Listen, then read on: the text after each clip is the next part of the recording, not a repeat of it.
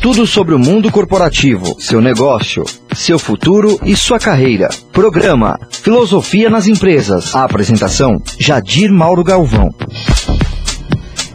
Muito bem, senhoras e senhores, boa tarde agora em rede nacional, agora pela Rede Blitz. Começamos o nosso programa Filosofia nas Empresas. Eu sou o Jadir e estamos aqui no, no estúdio da Vila Paulista.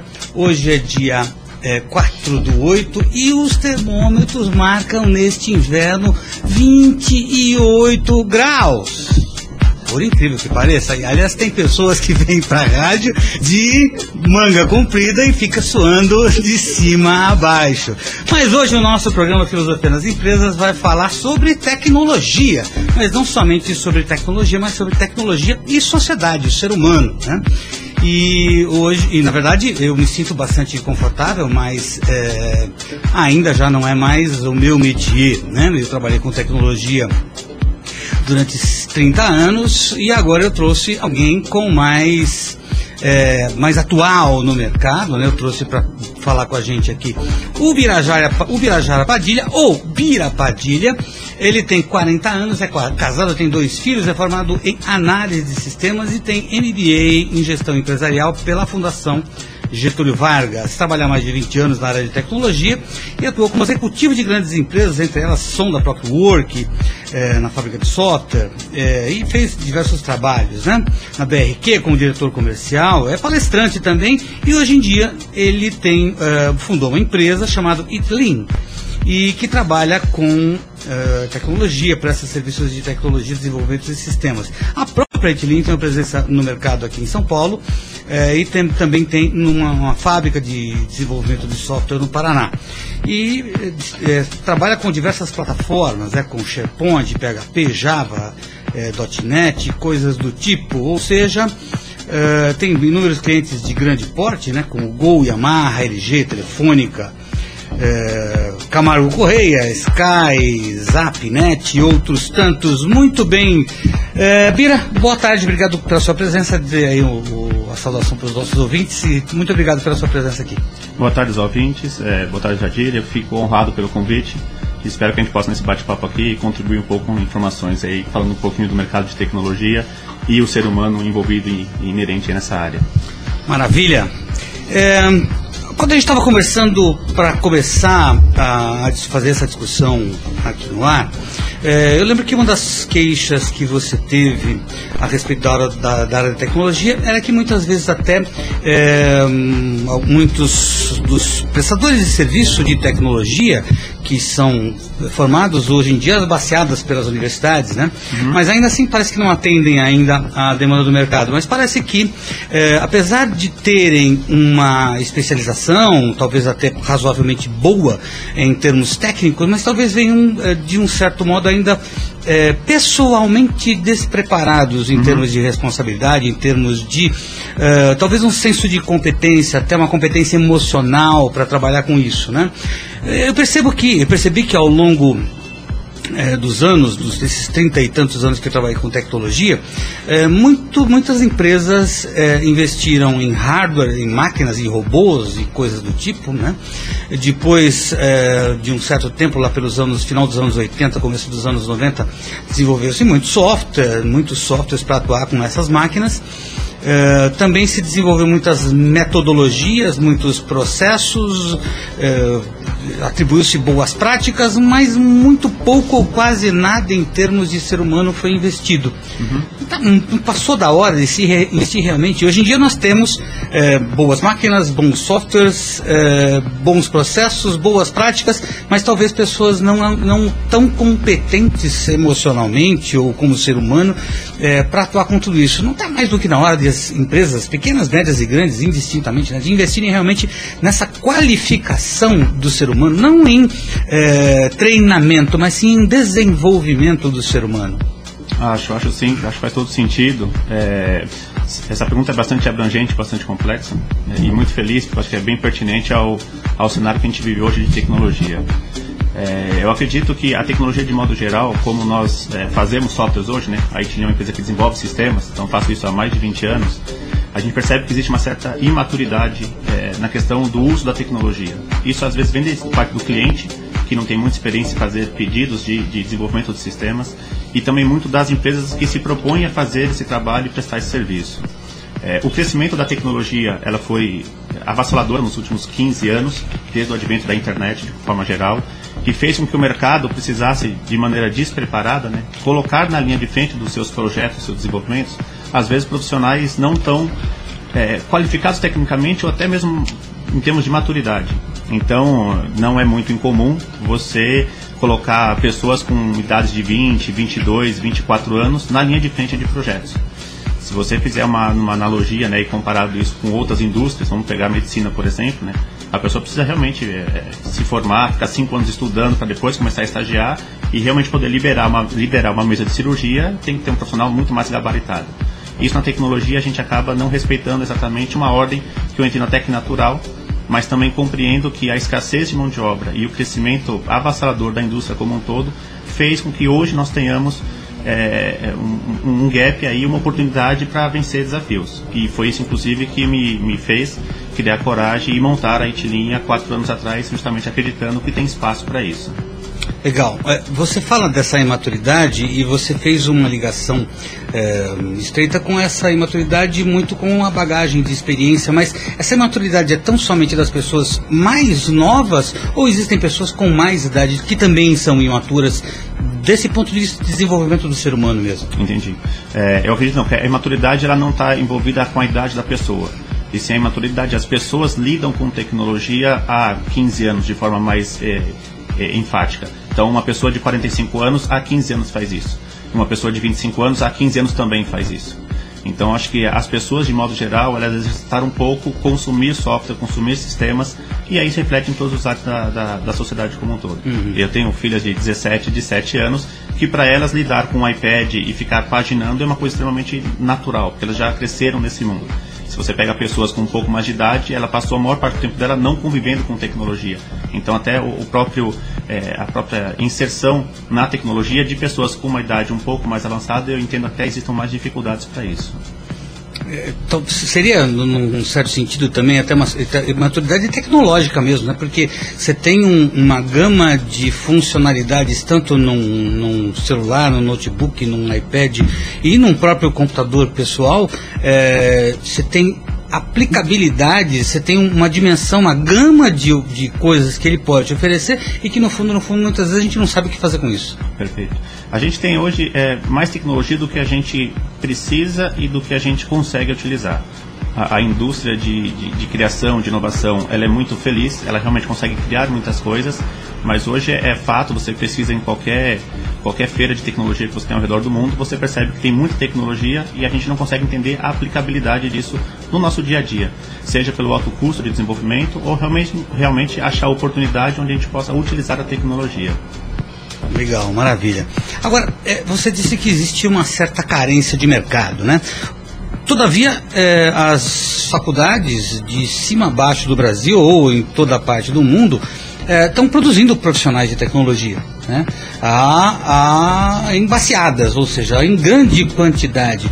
É, essa carência de mão de obra em tecnologia, ela é generalizada ou ela é sazonal, por exemplo, em algumas tecnologias como Java, como .NET, você tem carência de profissionais em determinadas especialidades. É uma carência generalizada ou ela é, é setorial e coisa do tipo?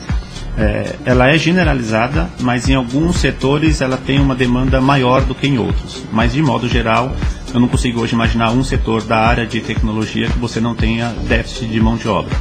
É, se nós olharmos hoje, tem vários estudos né, que, que apontam para algumas informações, mas todos dizem uma grande mensagem muito parecida. Nós temos cerca de 80 mil profissionais que faltam no mercado de trabalho brasileiro e quando a gente olha a curva da capacidade produtiva das universidades em formar mão de obra e o crescimento normal do mercado brasileiro, tanto o seu crescimento orgânico quanto vinda de empresas internacionais aqui para o Brasil, você percebe que essa, é, esse número só aumenta na projeção ano a ano. Então, independente da área da tecnologia em si, eu acredito que é, existe sim um gap bastante grande e infelizmente o cenário não é muito positivo para que a gente possa imaginar que a gente tenha essa carência suprida nos próximos anos. Tá, é, mas o, o, a gente forma profissionais é, numa certa quantidade, mas aí tem um, um mais um senão. é, é apenas um dado quantitativo, ou seja, basta formar mais gente ou tem algumas especializações que precisam ser melhor e mais atendidas. Ou seja, basta só formar mais gente, é, é, pessoas generalistas, ou realmente precisamos investir mais em algumas tecnologias, por exemplo, mobile ou, ou coisas do tipo? É, não, de fato não. É, só formar mão de obra como nós temos hoje não é o suficiente. É, aí voltando um pouco, né, que a gente estava comentando anteriormente sobre a questão da maturidade, é, se vou fazer uma analogia rápida aqui com a questão da medicina. É, se você for imaginar, é, para você ter hoje um médico, ele tem várias especializações. Então você pode ter um pediatra, um obstetra e por aí vai. Na informática, ainda está se criando a cultura de você também ter as disciplinas. Então, se nós olharmos para a medicina no início dela, quase todo médico era um clínico geral. Então, ele atendia qualquer tipo de problema, era um médico da família. E hoje a, a, informática ela começou dessa forma. Então o profissional de informática eu frequento às vezes vou na casa de uma tia, algum parente, né? E é muito comum falar, ah, ele trabalha com informática, então conserta a minha impressora, vê o computador da tele, o computador que não está funcionando, o controle da televisão que não está ok, o controle do ar condicionado que não está legal. Então entende-se que o profissional de TI, qualquer coisa que tenha uma luzinha piscando, ele tem habilidade e conhecimento para poder resolver. E de fato não é mais assim atualmente. Então existem várias é, verticais dentro da informática e eu acho que ela tá, está tão ou mais é, diversificada do que a própria medicina. Então você seguramente tem que formar mais profissionais, mas tem que buscar mais especializações. E a gente está falando de formar profissionais na parte de e-commerce, na parte de mobile, na parte de responsabilidade, na parte de user experience, na parte de UX, na parte de design, na parte de programação, engenharia de software, banco de dados, segurança e por aí vai. Então, o profissional ele sai da faculdade muito generalista, muito clínico geral mesmo, e quando ele tem que ser colocado no mercado de trabalho, ele não tem a especialização que é necessária. É, isso se torna um impeditivo, por exemplo, é, aquela coisa muitas vezes até ilógica, né? que o mercado precisa de alguém que conheça uma determinada tecnologia, mas ele não dá espaço para que a pessoa absorva essa tecnologia.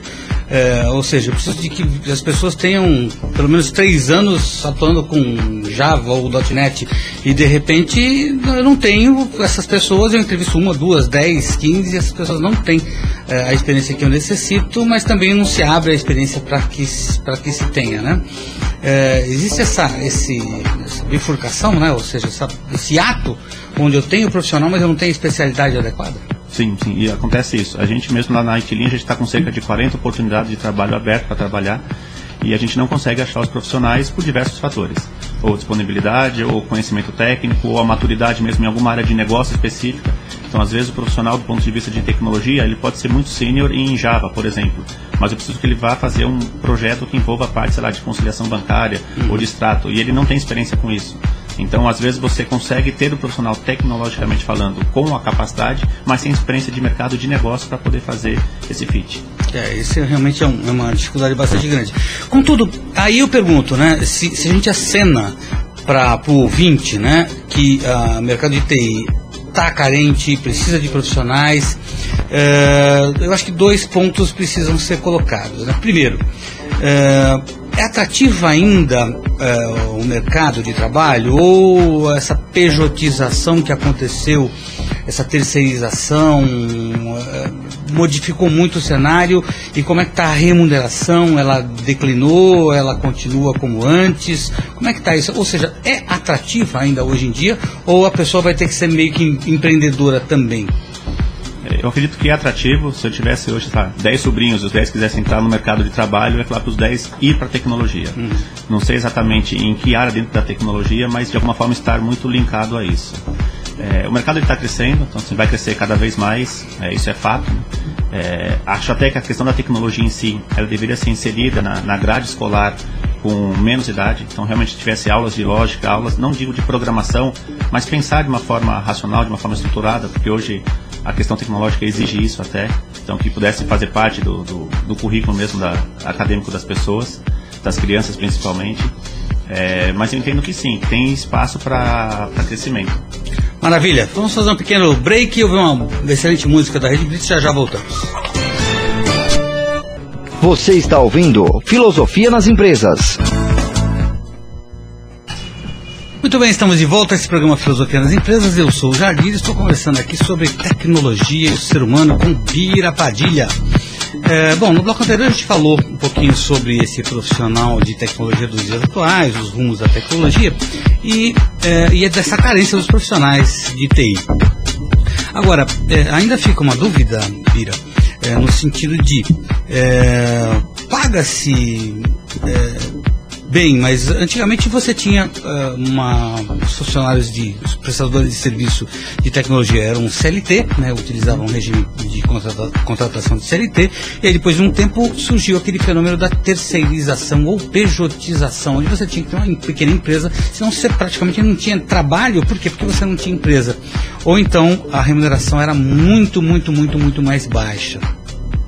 Como é que está isso agora, né? Ou seja, com essa emenda aí no Congresso, né, de terceirização e coisas do tipo, claro, quero entender até que essa experiência da, da terceirização, que para alguns foi boa, para alguns, muita gente ganhou bastante dinheiro com isso, mas para algumas pessoas foi uma experiência sofrível, né? De, até porque, é, num primeiro momento, lá nos anos 90, quando isso começou, final de 80, começo de 90, quando isso começou, é, era muito atrativo, porque você ganhava duas ou três vezes mais do que um CLT ganhava, e depois esse, essa margem começou a se reduzir um pouquinho mais. Como é que está essa, essa pejotização? Ela continua, continua forte? Ou seja, se você não tem uma empresa aberta, aberta você consegue é, é, vagas de trabalho? É, isso realmente no início da década de 90, né, era, era muito forte a questão da, da pejotização, né, eu gostei do termo, de que o profissional tivesse um, um, uma empresa aberta, né, para poder, poder trabalhar. É, isso era muito acerto, tanto, era muito aceito tanto pelas empresas, né, contratantes, na maioria dos casos das consultorias, e também pelos profissionais, não pela sua totalidade, mas pela grande maioria, porque ele via que nessa forma de contratação ele tinha uma liquidez maior. Né? Então, ainda que ele abrisse mão de fundo de garantia, de INSS, de, de benefícios que o CLT traz, mas ele tinha uma liquidez maior no mês a mês para poder administrar o seu dinheiro. E aí houve um, um, um, trabalho muito forte de sindicato de governo para realmente não, não ter esse modelo informal, né, que é ilegal. E aí houve diversos modelos para tentar flexibilizar esses, essa, essa alternativa de contratação. Então veio cota, utilidade, veio uma série de nomes que surgiram no mercado, onde um pedaço era na carteira, outro pedaço era como benefício, como ajuda de custo, mas no fundo, no fundo era uma maneira de, de driblar o de sistema, driblar o sistema para conseguir é, achar uma maneira semi é, legalizada de fazer. É, hoje o cenário mudou bastante, de 10 anos para cá, então assim, a maioria das empresas trabalham com CLT full time, assim, é, é, full CLT, não tem mais os modelos parte CLT e parte fora da carteira, mas com esse movimento que está acontecendo agora em Brasília, e eu entendo que vai se fazer, vai existir ainda um trabalho para a gente acomodar uma realidade de como trabalhar com um profissional de, de tecnologia. Assim como a gente já encontra hoje é, em, em, outras profissões, né, se você for pegar áreas do jornalismo, ou mesmo questão, é, a questão de ator, atriz, ou jogador de futebol, onde precisa se ter um estudo é, diferente de como você legalizar a profissão, na questão da regulamentação patrão e empregado, mas também que, comercialmente falando, faça sentido e feche a conta no final do mês.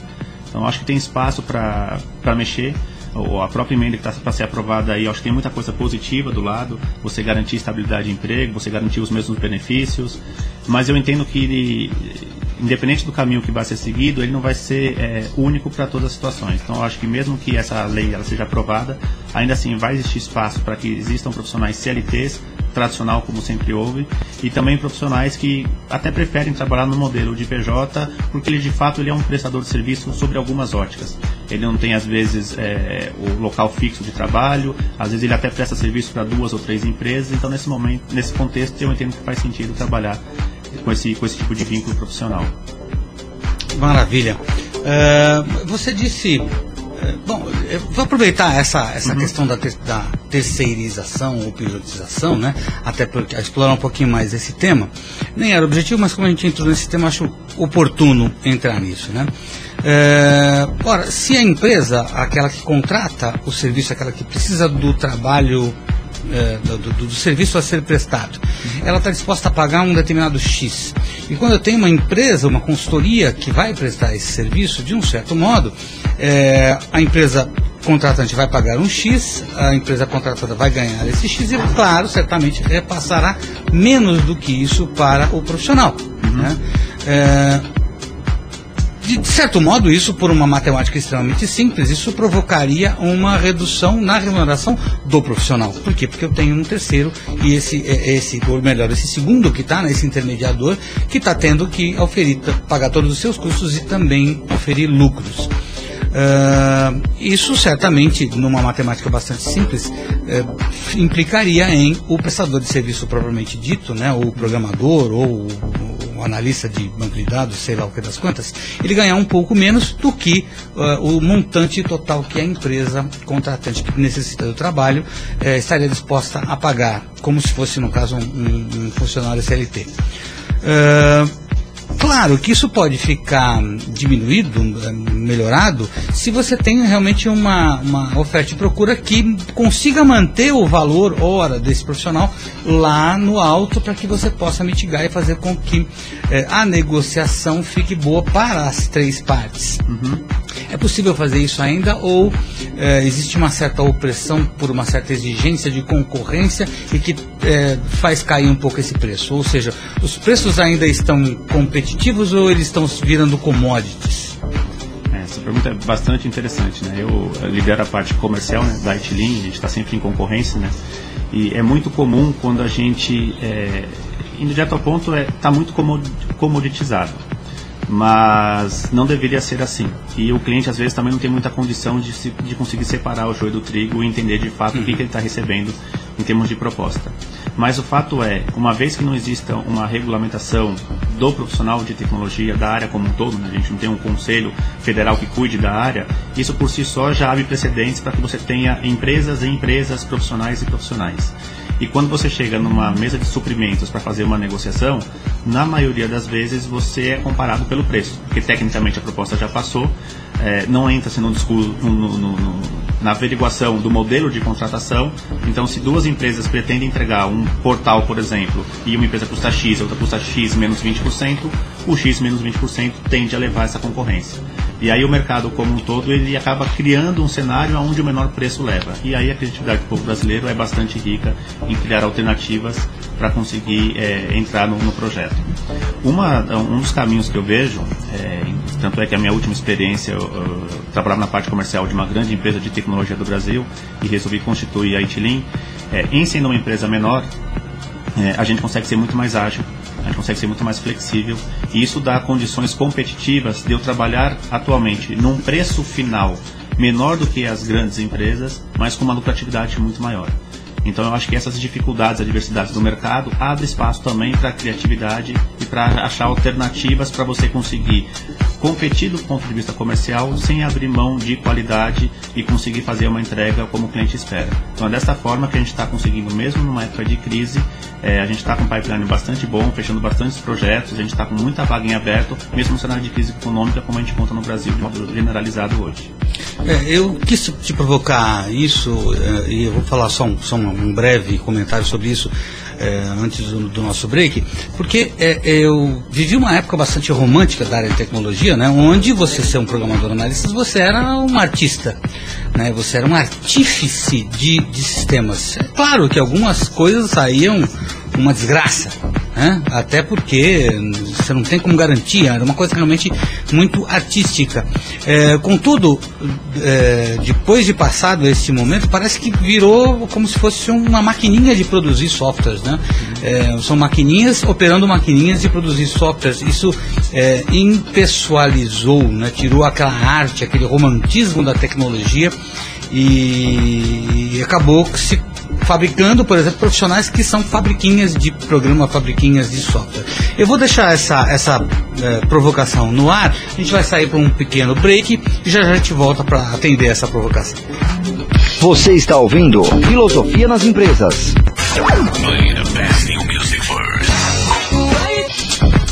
Muito bem, estamos de volta ao programa Filosofia nas Empresas. Eu sou o Jadir e estou conversando com Bira Padilha sobre tecnologia e o ser humano.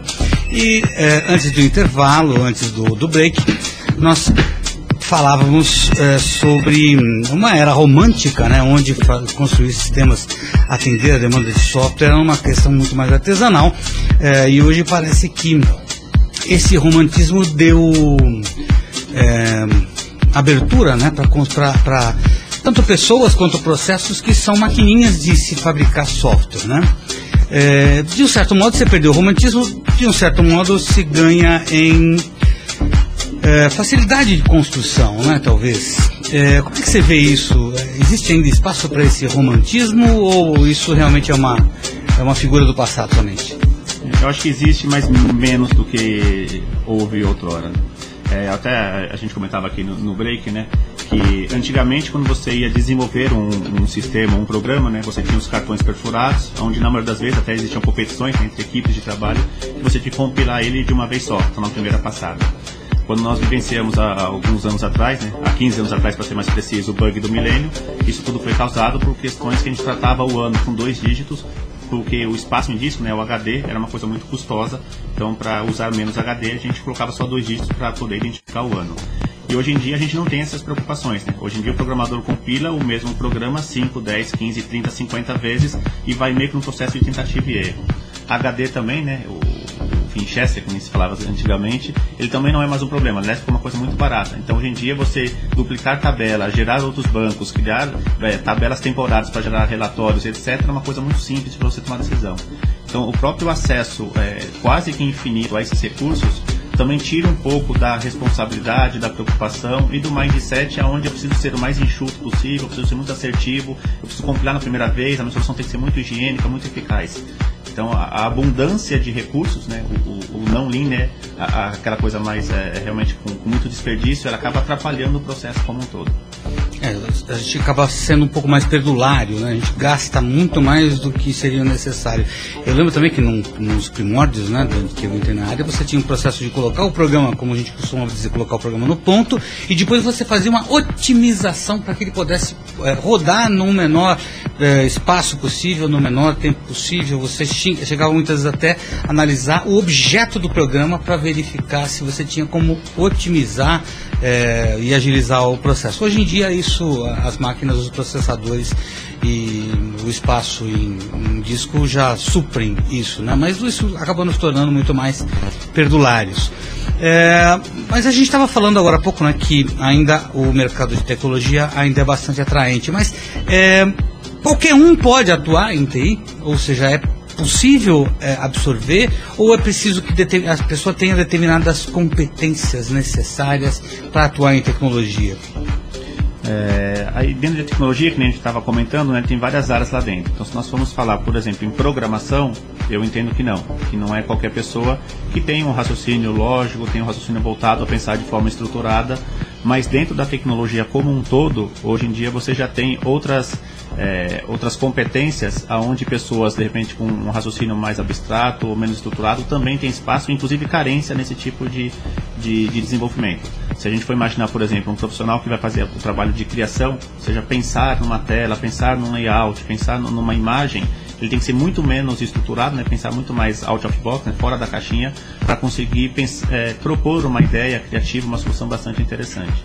Então, qualquer que seja o perfil profissional, eu entendo que ele tem sim condições de entrar na área de tecnologia, mas é preciso entender exatamente em que setor que ele exatamente Onde vai... ele pode se encaixar, Onde ele né? pode se encaixar. Seja, existem vários...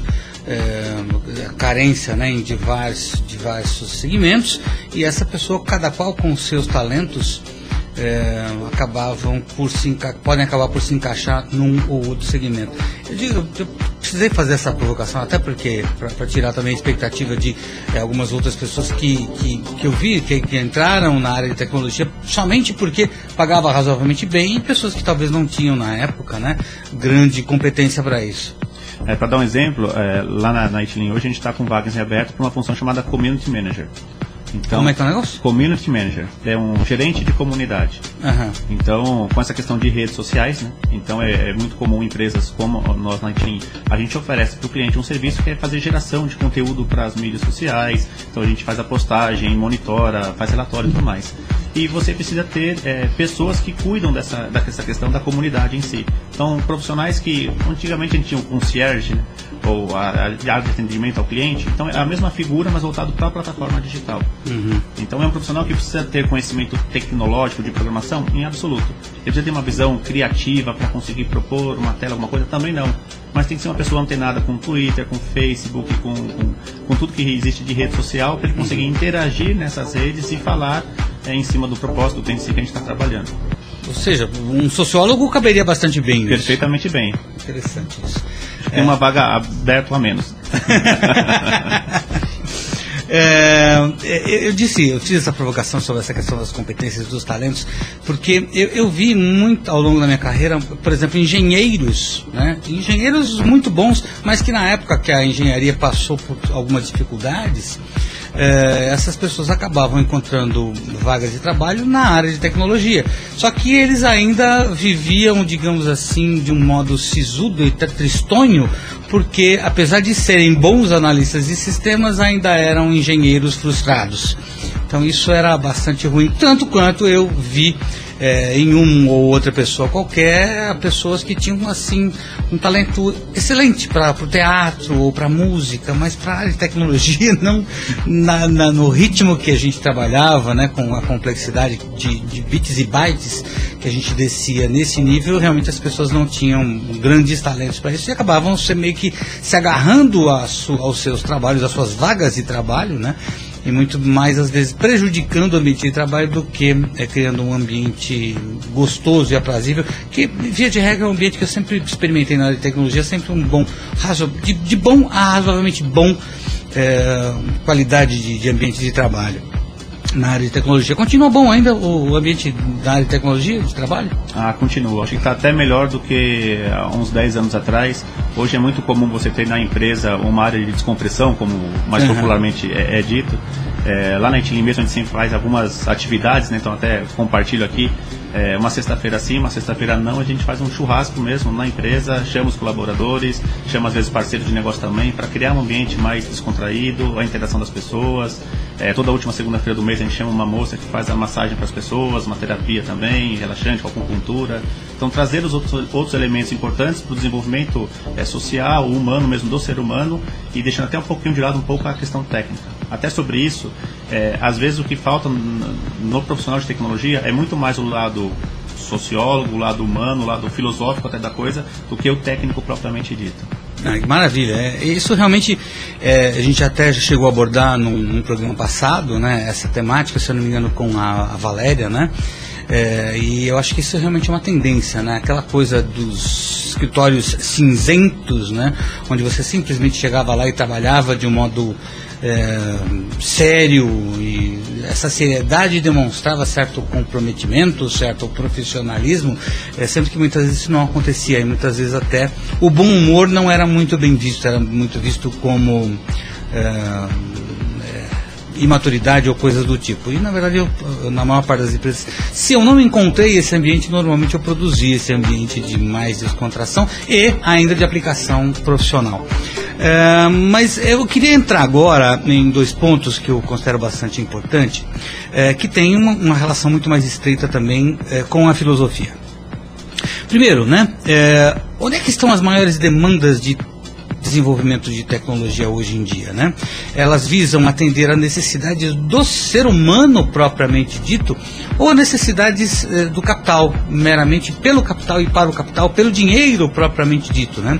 Eu pergunto isso porque isso também fez parte da minha, da minha carreira, né? Durante um tempo eu trabalhei atendendo demandas que realmente eram necessárias para a sociedade, mas chegou um determinado momento da minha carreira, no começo dos anos 90 e ao longo de todos os anos 90 até no início, meados do do, dos 2000 lá, é, que as melhores e mais atrativas vagas de trabalho viviam pelo dinheiro, para o dinheiro e somente por conta disso, né? E acabaram se tornando, é, acabou se tornando uma coisa um pouco mais chata é, por conta disso, por quê? Porque você atendia ao capital, ou seja, você é, não atendia a demandas do ser humano, ou seja, tinha uma menor nobreza naquela sua atividade diária, que eu acho que até acabou tirando um pouco do, do, do brilho nos olhos do profissional de TI, né? É, porque qual o sentido de você estar tá fazendo o que você está fazendo? Você está atendendo realmente alguma coisa nobre? O que você está fazendo é alguma coisa nobre ou realmente é uma coisa que só visa o dinheiro, pelo dinheiro, para o dinheiro e simplesmente para você ganhar dinheiro? É, quais são essas demandas? Elas visam realmente atender demandas da sociedade ou ela visa ao capital para o capital? É, eminentemente, as demandas, né, naturalmente, também seria hipocrisia se dissesse ao contrário, elas são voltadas para a necessidade do capital.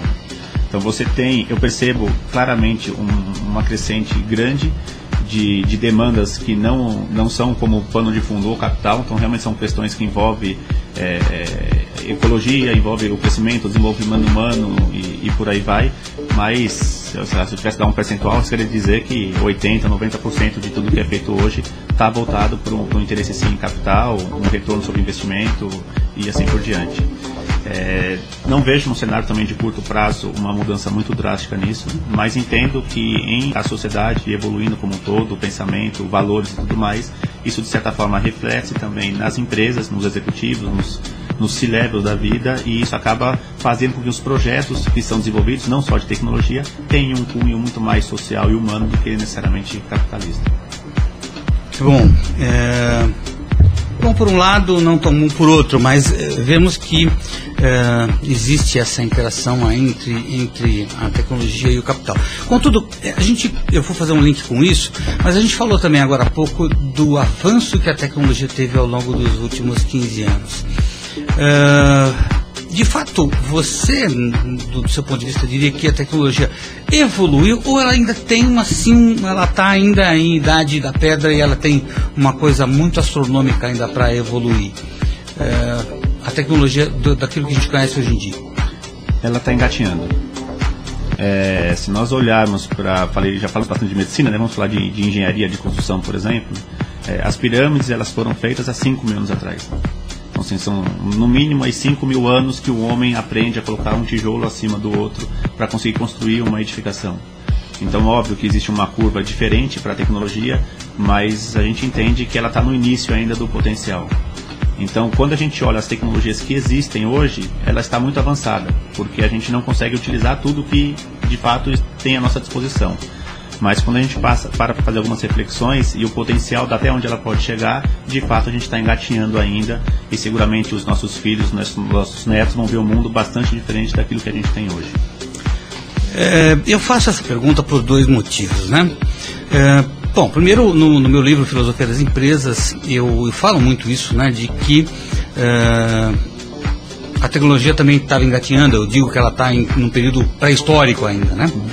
É, até porque eu faço uma, uma, analogia que que ela talvez revele muito é, porque a gente ainda, apesar dos grandes é, sistemas de business intelligence hoje, né, com grandes BIs, dando conta de que nós temos cubos, ou seja, é, digamos assim, invadimos a terceira dimensão, mas a maior parte o que nós temos, tanto por fora quanto por dentro da tecnologia, ele é bidimensional. Mas não é só a tecnologia que é bidimensional.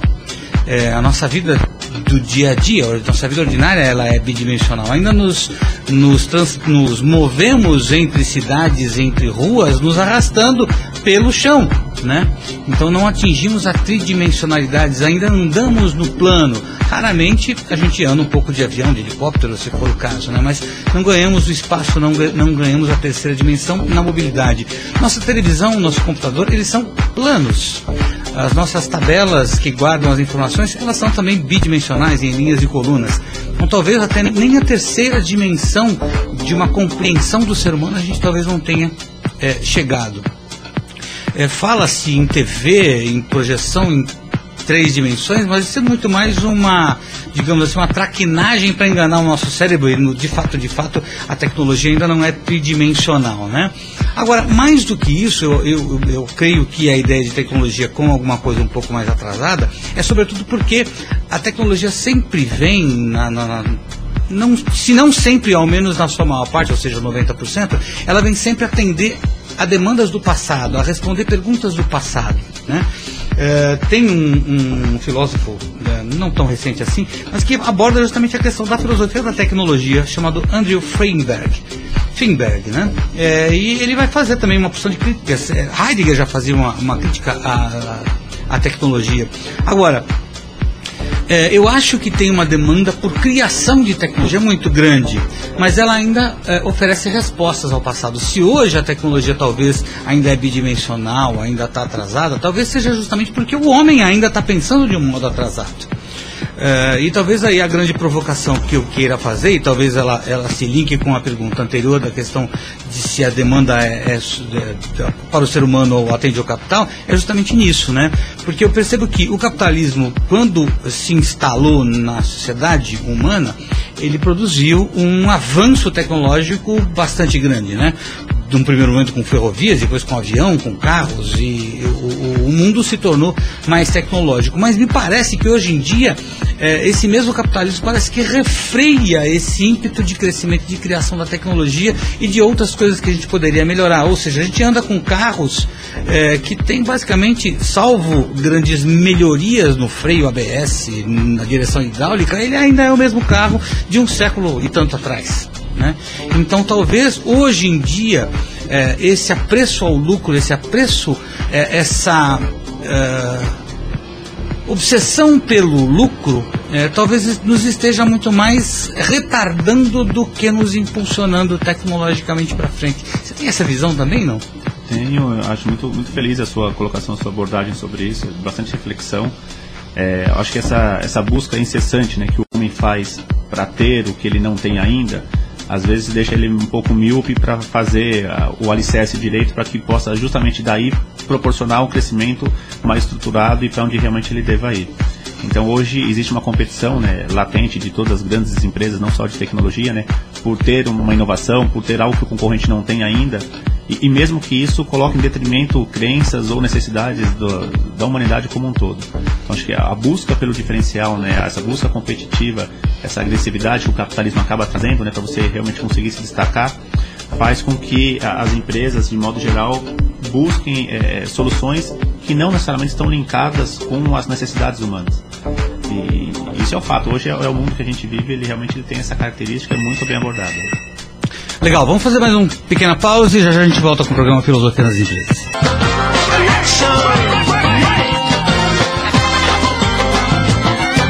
Você está ouvindo Filosofia nas Empresas.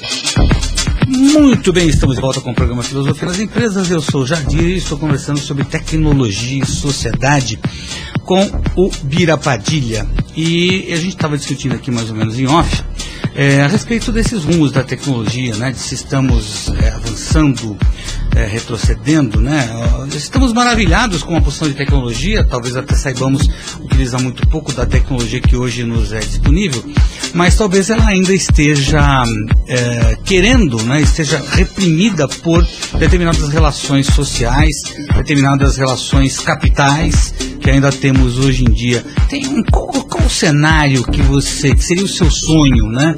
de tecnologia, aquele que é a sua visão sonhadora é, é, para a tecnologia e, e, em relação com a sociedade? Bastante simples a sua pergunta, simples, né? Simples, banal. Você já deve ter respondido isso inúmeras vezes. É, falando da tecnologia, mas transcendendo um pouco também, é, eu acredito que aí, falando e linkando totalmente com o ser humano, né? Acho que a busca é, não deve ser pelo mais, deve ser pelo menos. Né? Então acho que enquanto a gente estiver buscando ter mais do que o outro e ser mais do que o outro, notoriamente eu, eu crio uma espiral de divergência, de distinção e de separação. Então, respeitando obviamente as particularidades do que se cabe, mas eu entendo que a evolução do ser humano passa por tentar ser igual ao, ao outro ser humano, não buscar ser diferente. Isso cria uma competição que fica latente, competição irmão com irmão, competição pai com filho, competição funcionário com funcionário, isso vai para todos os meios da sociedade.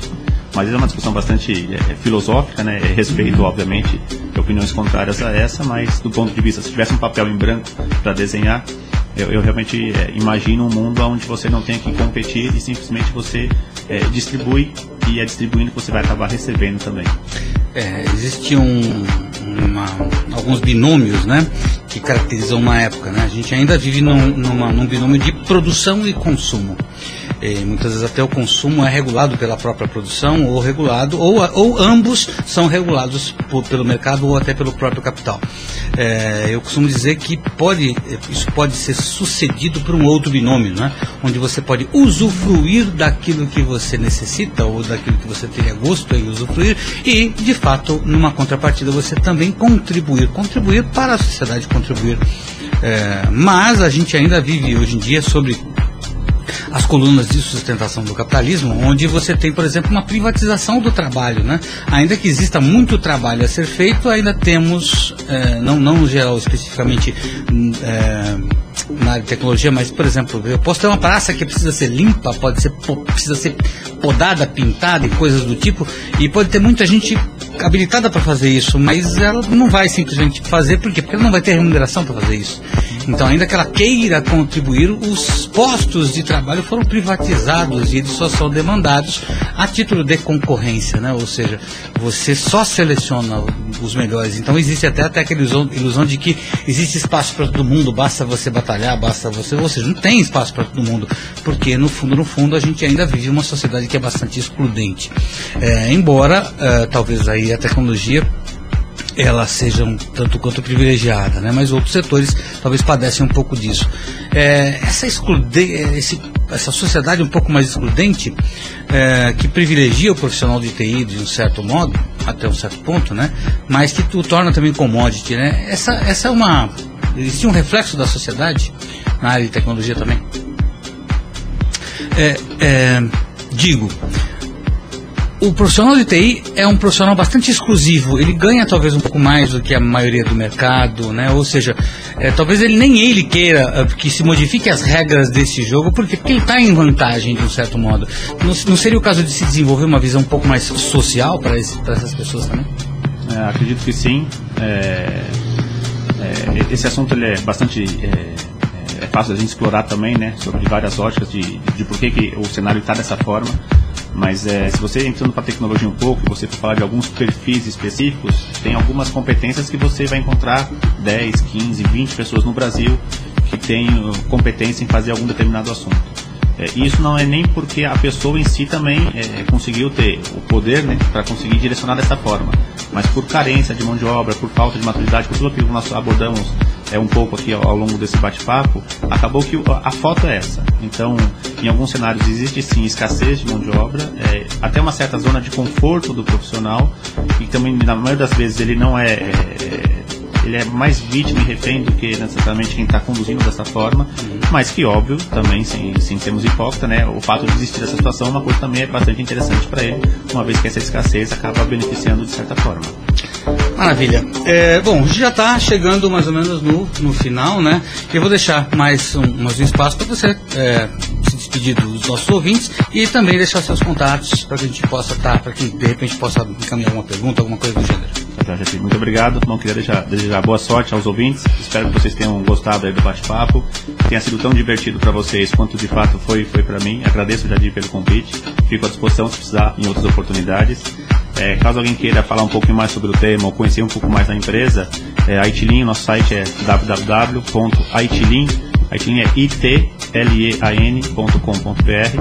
quem quiser mandar currículo para a gente, como eu comentei, nosso e-mail é currículo.itilin.com.br e nosso telefone é 11 5505 0409. Agradeço a todos, boa tarde. Maravilha. E se você quiser saber um pouquinho mais sobre filosofia das empresas, você pode ter no, no livro Filosofia das Empresas, pela editora Paulus, ou então no nosso blog, filosofiadasempresas.blogspot.com.br. Semana que vem estaremos de volta com mais um programa Filosofia das Empresas. Até lá, pessoal.